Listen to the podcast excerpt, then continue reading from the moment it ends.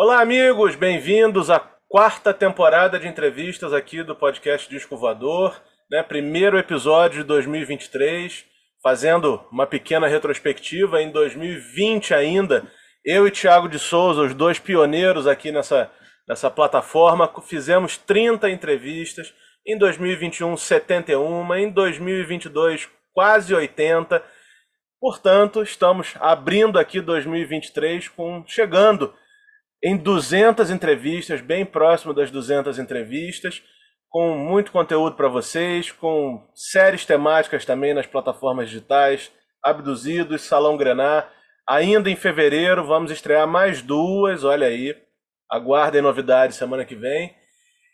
E eu não poderia deixar de começar essa série com o meu parceiro aqui do Salão Grenar, meu parceiro dos Abduzidos, Tiago Zalinski. Tiago, pela primeira vez aqui no Disco Voador, sua imagem abrilhantando essa série.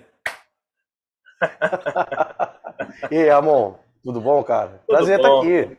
Obrigado. Hoje numa posição, numa posição que eu não estou muito acostumado a estar, mas espero, espero que funcione. Vamos nessa. Vamos nessa. Para quem ainda não nos acompanha lá no Instagram, né, no arroba Disco Voador Oficial, de repente ainda não sabe que o Disco Voador também estendeu um de seus tentáculos para virar um selo. Já fizemos aí em parceria com a gravadora Descobertas mais de 20, 25, eu acho, lançamentos. E o próximo deles, né, que vai ao ar daqui a pouquinho, daqui a algumas horas, é o single, o primeiro single autoral do Thiago Zalinski, Small Talk Groove, né? E por isso não teria como a gente começar essa série em companhia melhor com o nosso parceiro, nosso amigo e lançando seu primeiro single autoral. Tiago, então quero começar com a forma que eu pergunto sempre, né? A gente vai chegar no teu single, mas eu queria que você começasse falando como que você começou na música.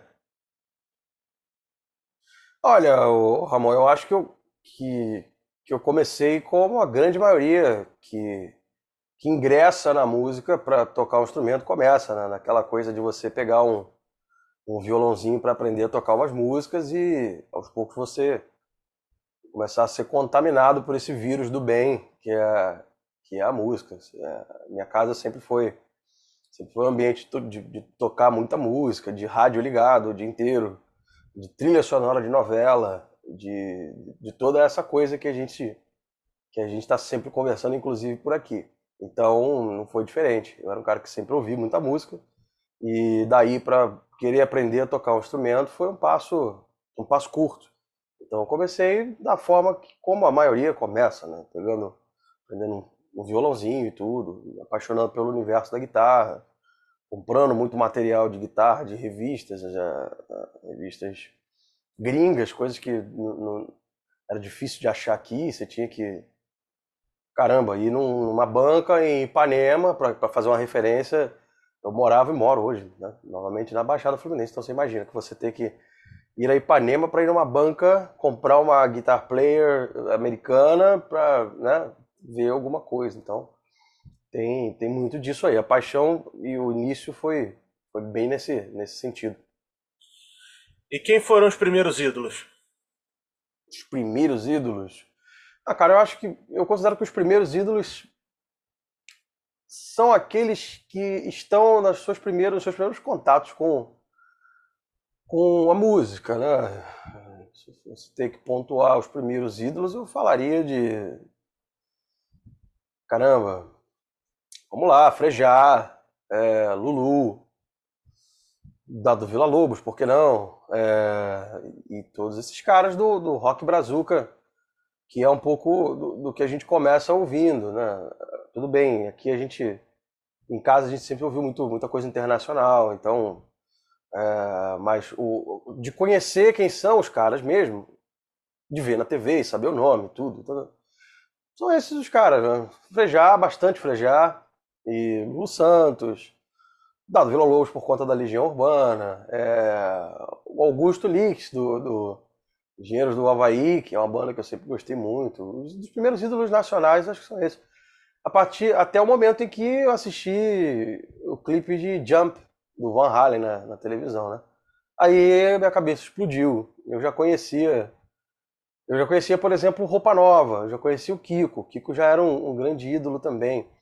E mas o, o meu, meu estalo com o Kiko foi depois que eu assisti ao vivo. Acho que os outros caras que faziam parte daquela, daquela cena do, do B-Rock, né? o próprio Torquato Mariano, o Ricardinho Palmeira, caras que tocaram com o Cazuza, o Lucy, enfim, são muitos, são muitos. Edgar Escandurra, né, do Ira, basicamente essa galera aí, que eu ouço até hoje, na verdade, né, não, não é uma coisa que eu deixei para trás. E o que que aconteceu primeiro, assim, você virou um músico profissional, você passou a se apresentar, ou passou a dar aula? O que que aconteceu primeiro? Rapaz, eu acho que foi meio que ao mesmo tempo, porque a partir do momento que eu comecei a achar que eu sabia um pouco mais, eu já, já, já comecei a dar aulas, assim, umas aulinhas para poder pagar as minhas outras aulas e tudo. Mas ao mesmo tempo, eu acho que a coisa da profissionalização de, de tocar e de fazer show veio um pouco depois, sim. Mas de dar aula, é, a partir do momento que eu sabia cinco acordes eu conhecia alguém que sabia um, eu já achava que eu estava apto para dar aula, né? Até tava, mas a coisa foi tomando outra forma, outra forma mais para frente. Mas eu comecei mais essa coisa da didática mesmo e assim montando as minhas primeiras bandas, mas eram bandas assim que não tinham muitas pretensões profissionais. Era a galera que se reunia no, no fim de semana para tocar lá as coisas que a gente sabia tocar e, enfim, curtir mais essa coisa do, do romantismo da música, de botar um disco, ouvir, ver a capa, né? essas coisas que ninguém mais Ninguém mais se importa, só a gente. Você, cara, ano passado tocou com Erasmo, né? Fez alguns shows com Erasmo. Eu me lembro da gente comentar sobre isso, né? Infelizmente o Erasmo também não nos deixou no ano passado. E queria que você falasse um pouco sobre isso e voltando para trás um pouco de outros caras que você tocou também, outras bandas, outras pessoas assim que foram marcantes na tua trajetória como músico. Ah, cara, falar do, do, falar do período lá, curto, porém prolífico período com, com o Erasmo, é, é sempre uma emoção, né? Primeiro de tudo, porque afinal de contas o Erasmo. Né? O Erasmo, é, para quem. Os fãs, eu costumo dizer o seguinte: fã do Erasmo é fã do Erasmo mesmo, né?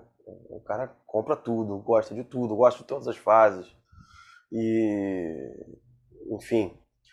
E tem o outro lado, né? Porque, afinal de contas, eu fui substituir um cara que, para mim, é, é, uma grande referência, se não a maior referência nesse sentido de, de sideman, que é o Billy Brandão. O Billy, o Billy é um grande amigo e, afinal de contas, você ser convocado a substituir um ídolo seu, que é o Billy, é sempre uma, é sempre uma missão árdua. E, e né? o fato de ter confiado em mim para para fazer isso é assim, um grande troféu. Esse troço está na minha estante, vai, na minha estante vai ficar lá. Assim. Fui substituir Billy Brandão na gig do Erasmo Carlos. Fomos, né? Fomos ao Faustão. Tem sempre aquela, aquela coisa, né? De, de quando você está tocando. Sempre tem aquela vizinha que fala assim, mas quando é que eu vou te ver no Faustão, né? né? Bom, viu com o Erasmo. e... Com o Erasmo e com o Rony Von, né? Não vamos deixar escapar o Rony isso. é. O Rony, então, pô, mais importante do que qualquer coisa nessa vida. O Rony é o, é o ápice da, da, da, humanidade. Você que é amigo dele, você pode falar mais, mas enfim. Aí foi isso, cara. É, pô, tocar com o Erasmo, você imagina, né? E foi muito legal, foi muito legal. Tem um registro disso aí no, na internet e tudo. Foi um, um, É uma coisa que, que eu sempre que eu sempre mirei, né? Esse lance de, de, de sideman, de acompanhar artista. Eu gosto disso, acho isso legal. Os meus maiores ídolos na guitarra fazem isso, fazem desse jeito. Então, foi, foi, foi uma honra. E onde o Erasmo estiver agora, ele, ele muito provavelmente vai, vai, lembrar com carinho daquela passagem lá pelo Faustão e da viagem também para Minas Gerais. Foram os últimos shows, né? Então, vai ficar para sempre isso aí. E outros caras, outras Frejá, outras bandas, enfim, outros, outros músicos que você tocou. Me conta aí alguma é, teve coisa. o Frejá também, o Frejá com um pouco mais de frequência. O, o, Frejá eu fiz algumas datas com ele, o Frejá também é outro cara que virou, virou amigo no final das contas. É um cara que a gente conversa de pedal no WhatsApp, conversa sobre amplificador, válvula, um monte de coisa. E essa, essa, essas substituições na banda dele foram naturais, porque o guitarrista lá é o, é o Maurício Almeida, que é o guitarrista oficial da banda, Maurício Negão. E nas vezes em que ele não pôde, eu, eu, eu, eu fui e tudo, né? E o Frejão é um cara, um cara fantástico, um grande amigo também. E, e tocar também tá, tá é, o, é, o, mesmo setor, né? Afinal de contas, o Frejão é um cara que eu é, cresci ouvindo, imitava no espelho, né? E do nada você tá do lado do cara tocando o riff de Pense e Dance, né? Tocando, fazendo os acordes para ele solar em bet e balanço, né? Então, assim, do que que eu vou reclamar, né? Nessa vida. Não tem nada para reclamar. Falei, já é um, um cara fantástico e, e ele sabe sempre que precisar, sempre que o Maurício não puder e eu puder atendê-lo, eu tô, tô, tô à disposição. Antes de você falar do Frejá, você usou uma, a seguinte expressão: uh, algo que eu mirei, né? Ser um sideman foi algo que eu mirei. Explica para o pessoal que está ouvindo a gente quais, o, o que, que é ser um sideman e qual é o diferencial de algumas pessoas assim que fazem delas um sideman perfeito. É, o perfeito eu não sei se eu vou conseguir falar, porque, né, perfeito assim, é Michael Landau, é Steve Lukather, né? Esses caras aí que poderiam responder essa pergunta bem melhor do que eu. Mas assim, o sideman, ele é o cara que acompanha o artista. Então, assim, você tem que.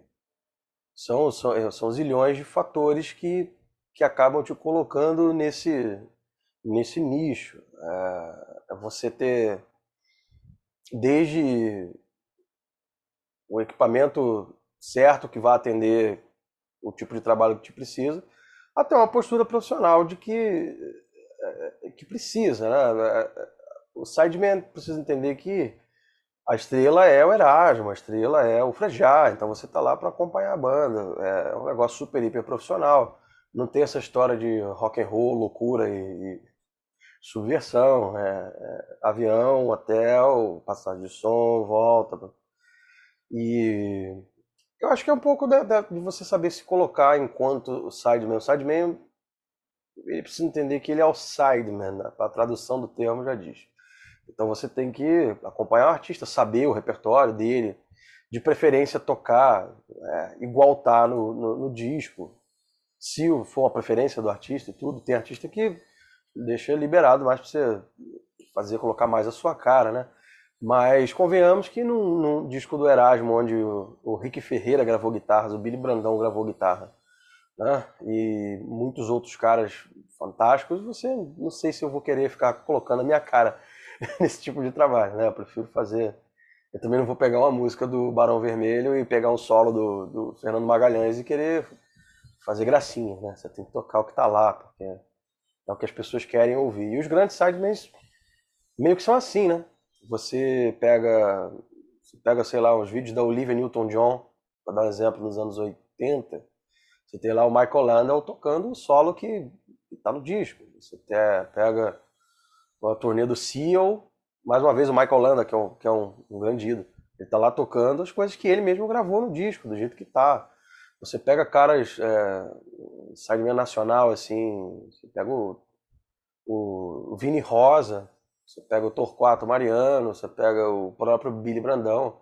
Esses caras não inventam, eles tocam o que, o que tem que ser feito. Então eu acho que vai muito por aí. O sideman precisa fazer o que tem que ser feito. Se for inventar, sair um pouco da baliza, é só se o, se o artista pedir. Vamos falar agora um pouco sobre composições, sobre tua, tua veia aí compositora, né? Porque, como eu falei no início, uh, daqui a algumas horas, hoje, para quem está assistindo a gente depois, né? Hoje estamos, estamos na terça-feira, 7 de fevereiro de 2023, de noite, ou seja, daqui a algumas horas, meia-noite, de terça para quarta, sai o teu primeiro single, né? Então eu quero começar a contar a história desse single, pegando justamente do início, né? Você tem facilidade para compor? Como é a tua composição? Como é que funciona isso para você? Ah, cara, eu adoraria ter facilidade para compor, confesso para você, seria maravilhoso. É, compor é, é, é, uma declaração meio polêmica essa, mas acho que compor tem um pouco mais, pelo menos para mim, um pouco mais a coisa cerebral do que, caramba, bateu aqui uma inspiração que veio do, da, do, do, paralelismo. Comigo não funciona muito bem assim, não. É, principalmente porque é música instrumental. Então, música instrumental, apesar da, da minha faixa ser uma faixa até pop em relação a algumas coisas que, que rolam de instrumental mais, mais cabeça, é, para mim é um lance cerebral. Eu tinha um, uma ideia, eu peguei aquela ideia e eu fui usando um, uma, um formato, uma cartilha que se tem para fazer um, um single instrumental baseado nas coisas que eu, que eu sempre gostei, das coisas que eu sempre ouvi. E montei essa, essa, essa faixa. Para mim, o lance da composição é cerebral, pelo menos para a parte de, de coisas instrumentais funciona assim. É claro que assim, você tem um dia em que você está mais inspirado, então a sua improvisação vem um pouco melhor, mas a sua improvisação vem um pouco melhor se você tivesse assim, o lado cerebral da técnica, do estudo em dia, né? Acontece se você está preparado. Eu não, não, sou muito desse que vem uma luz você, você recebe a energia. Não, comigo não tem muito isso, não. Mas foi basicamente assim, cara. Eu, é, eu tinha o, eu tinha ideia, desenvolvi, como eu te disse, existe uma, um formatinho, né, uma cartilha que você segue para que é muito legal, a roda acho que não precisa ser reinventada, né? O Jeff Beck fez isso lá atrás nos anos 60 e o Larry Carlton também fez isso nos anos 70. Já falando de dois caras assim que são para mim o topo da o auge da humanidade. Então eu meio que segui essa cartilha e gosto do resultado. Eu gosto do resultado, prefiro assim fico mais tranquilo fazendo as coisas dessa forma. Eu sou um cara mais cerebral nesse sentido. Você citou aí uma, uma certa influência, que eu concordo, né? Um certo tempero pop, né? Eu ouvindo a faixa que você gentilmente me adiantou. Eu... Ah, você já ouviu, é? É, claro. eu sei. E eu concordo com você. Tem um certo tempero, tem um certo sabor ali pop, coisa que muita gente, de forma talvez até um pouco limitada, né? é, não associa com a guitarra. Você concorda comigo? Concordo, né? Afinal de contas, teve passeata contra a guitarra elétrica nesse país. Teve passeata contra a guitarra elétrica nesse país, é, daquela, daquelas, coisas, daquelas coisas que a gente tem que engolir seco, né? Mas tudo bem. É, acho, que, acho, que, acho que quem fez se arrependeu já. É. Eu espero. Passou muito tempo. Olha, a guitarra é um instrumento extremamente pop, cara. Você fala de Beatles, você fala de guitarra, afinal de contas. É, até avançando bastante, caramba, as pessoas, por exemplo, é, descem o pau no Nirvana, por exemplo, né? Rapaz, todo, toda música do Nirvana tem um solo de guitarra, né? Não é um solo de guitarra virtuoso, shredded, não é o Wing Malmsteen tocando solo, mas toda música do Nirvana é, é, é, extremamente pop, tem muita coisa de Beatles, eu vejo ali no, no, Nirvana, e tem um solo de guitarra. A guitarra é um instrumento que conduziu a música pop durante muito tempo. É claro que com a, o avanço da tecnologia e as coisas, a coisa mais eletrônica foi pintando e tudo, mas sempre tem uma guitarra. Você pega uma música do Michael Jackson, tem uma guitarra. Você pega a Madonna, tem uma guitarra. Você pega o pop atual, sei lá, da Dua Lipa hoje, tem uma guitarra, sabe? Então, o pop e a guitarra estão juntos sempre. Não, não tem como desassociar isso e nem vai dar para desassociar. É, eu acho também que muita gente que, tá que acaba consumindo né, esse, é, esse, esse pop, sobretudo nessa onda de revival de coisas do, da disco, né, do final dos anos 70 e início dos anos 80. Ah, outro dia mesmo eu fui num, num evento que tocou e o pessoal dançou pra caramba uma faixa chamada Let's Dance do David Bowie, né? É uma faixa que é calcada é. na guitarra, né? A gente pensa em Nile Rodgers, né? Pensa no Chic, né? Pensa em, em várias coisas assim que são calcadas Exato. na guitarra, né? E totalmente é uma pop. faixa que tem é uma faixa que tem dois dos maiores guitarristas da face da Terra, né? Que é o Nile Rodgers e o Steve Ray Vaughan fazendo os, os coloridos ali de, de, de, solo e tudo. Então, caramba, né? Como é que a guitarra não é pop? É. Não tem como. Beat do Michael Jackson, né? Beat do Michael Jackson que, que, que tem um riff super riff do Steve Lukather e solo do, do, do, maestro máximo Ed Van Halen. E a guitarra meio funkeada do Paul Jackson Jr. no meio também. Então, assim, é, é uma faixa com. outra faixa com três guitarristas, assim, seminais e históricos, e que, que tem que ser matéria obrigatória para qualquer guitarrista. E me conta então, falando em músicos incríveis, me conta quem é que tocou no teu single, além de você, claro. Sim. Ah, eu, eu no meu single eu sou o, o que tem menos pedigree, na verdade, né? É, eu tenho a sorte de ter ter amigos queridos que toparam essa, essa empreitada comigo desde lá de trás, quando eu comecei a fazer a demo desse negócio, quando eu tive a ajuda do Júnior Castanheira e do Robinho Barreto, que são, são dois amigos produtores e tudo, e que gravam, né? Assim, a produção e a concepção do arranjo, de tudo absolutamente, é, é foi comigo no começo. É, eu sabia o que eu queria na linha de baixo, eu sabia o que eu queria para bateria, eu sabia o que eu queria para o teclado e, obviamente, eu sabia o que eu queria para a parte de guitarra. E o cara que ouve isso vai pensar, não, mas que pentelho egocêntrico. Não, é porque assim, é, caramba, eu tenho um conceito na cabeça do, do, do que eu queria para essa faixa, né? Então, e, mas tocando as músicas, é, na hora que o cara vai gravar, na hora que o cara vai colocar lá o é, gravar o instrumento, obviamente o, o por exemplo, eu tenho no baixo o Bruno, o Bruno Migliari. O Bruno é um cara assim, topo da, da montanha também. Bruno tocou com grandes nomes do MPB, como Milton Nascimento, toca com a Simone, gravou com todo mundo que você imaginar. É, tem uma banda junto comigo chamada Pedigree Dogs. É, e o Bruno é baixista do Frejá, inclusive, há muitos e muitos anos. Então, quando eu convidei o Bruno para participar da faixa, claro que eu tinha uma linha de baixo na cabeça. Mas eu falei, Bruno, é, a minha ideia é isso aqui, mas, cara, vai na tua. Quando ele me entregou o, baixo pronto, me deu duas opções. Falou, ah, vê aí o que, que você acha melhor e tudo. Eu falei, caramba, o cara leu meu pensamento, é exatamente isso. Então, é, o Bruno, é o cara que, que era para estar tá nesse, nesse, nesse projeto.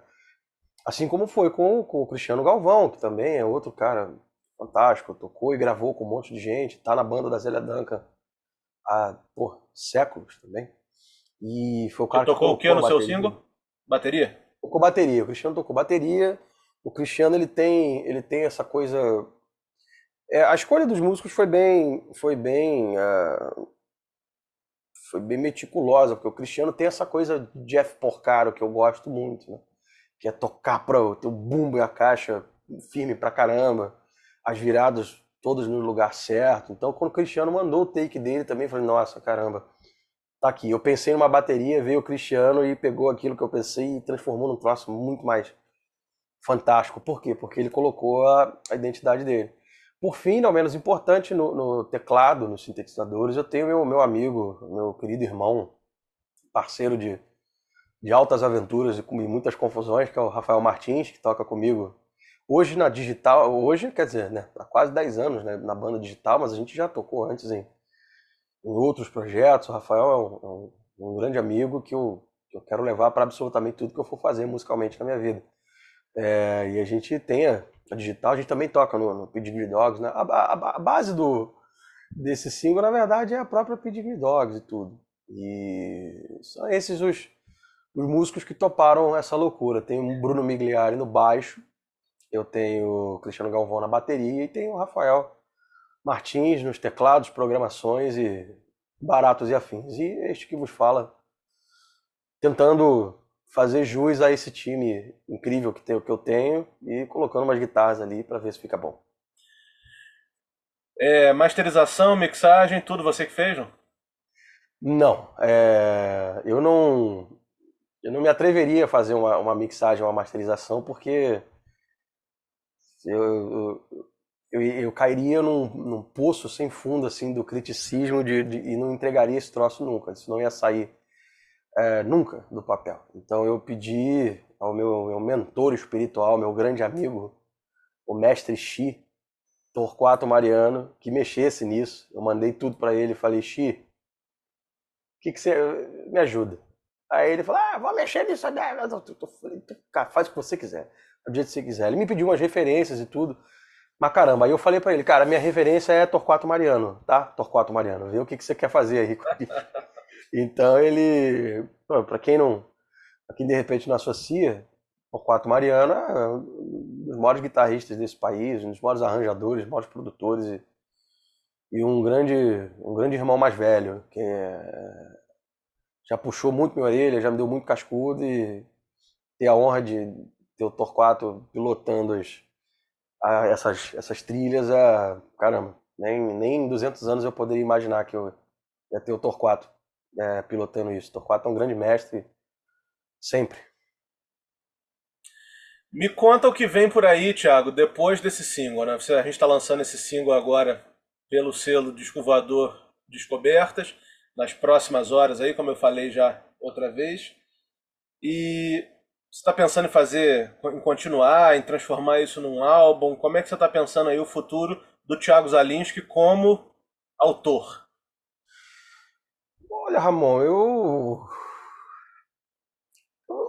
para esse momento eu tenho eu tenho vontade sim de fazer, eu tenho outras outras várias faixas que eu preciso preciso transformar, é, é zipar isso para que virem canções e tudo. É, para quem para quem for ouvir é, o Small Talk Groove, ela é uma faixa que assim eu, eu classificaria como uma coisa meio meio AOR, meio meio pop, meio funk, né? Mas assim, quando a gente fala em, em AOR ou funk, né? A gente AOR, o cara acha que já é um troço de tudo Bon Jovi, mas não tem nada, absolutamente nada a ver com Bon Jovi. E nunca teria nada de Bon Jovi e nada que eu for tocar. É, e o cara quando pensa em uma coisa funk, né? Já pensa talvez no Earth, Wind and Fire. É, pô, adoraria fazer um disco inteiro de, de, de coisas meio Earth, Wind Fire, mas eu talvez não tenha capacidade técnica para isso. Pouca gente tem, inclusive. É, o Small Talk Groove ele é uma coisa assim, talvez uma, um grande compilado de homenagens a caras que, que fizeram e fazem minha cabeça até hoje, como Larry Carlton, né? O próprio Jeff Beck tem um trecho da música que que é feito, né, um detalhe técnico aqui, só para não ficar muito muito cabeça, né? Tem um trecho da música que a melodia é feita com alavanca e com o dedo, que é uma coisa que o Jeff dominou e ninguém fez igual, ninguém vai fazer igual. Qualquer um tentar imitar aquilo vai ficar tipo o Jeff Beck da Shopee, sabe? E eu não me atreveria a fazer isso, mas é um pouco da influência do Jeff ali.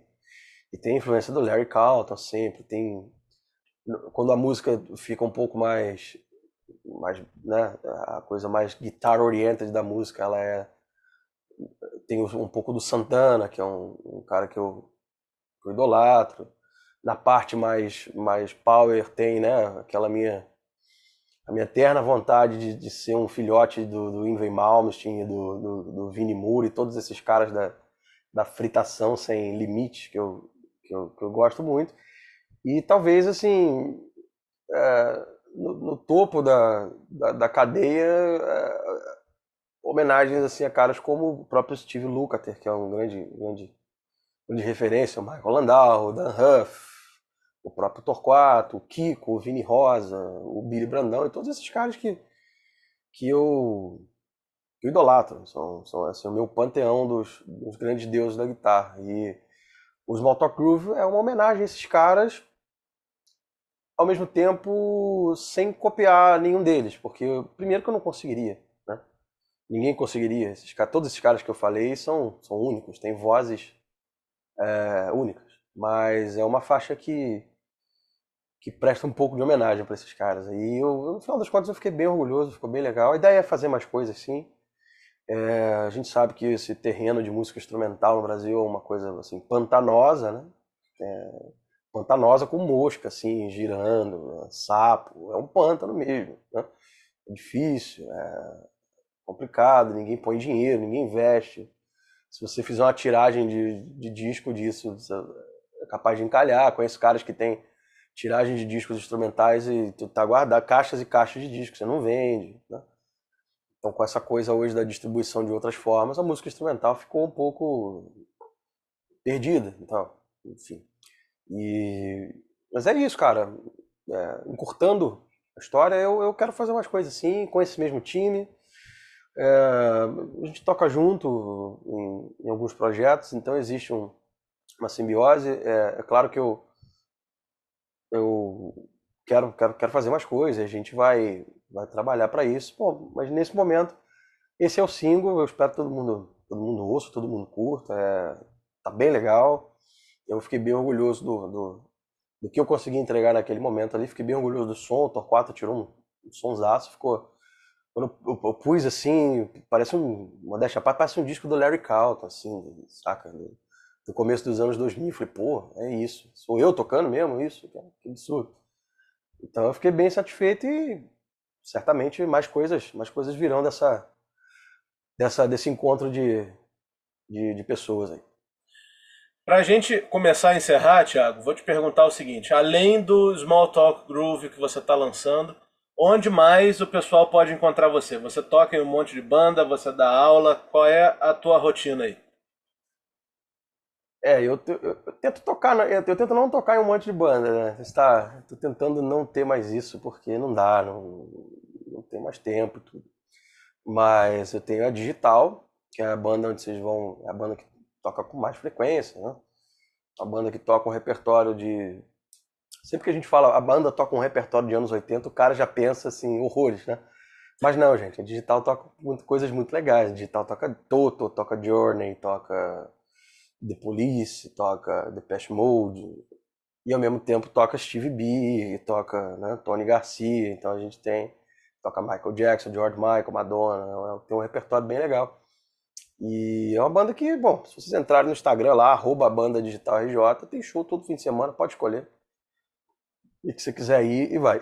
Tem a Pedigree Dogs, que basicamente é a banda que gravou esse, esse single, que é uma banda que toca um repertório AOR West Coast um pouco mais, mais soft rock, né? Christopher Cross, é, Peter Gabriel, Genesis, Yes, a fase boa do Yes, né? Que é a fase dos anos 80.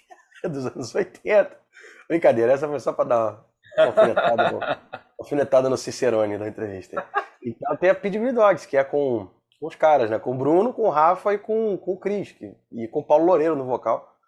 Que, que é a banda que gravou o single, afinal de contas. Então são essas duas bandas que estão circulando por aí. Sazonalmente eu apareço com o Seeds of Love, que é um tributo ao Tears for né? Que tem, inclusive o Thiago de Souza na bateria, e o Synchronicity também, que é um tributo ao The Police, mas são bandas sazonais. Aqui no Rio de Janeiro é complicado você.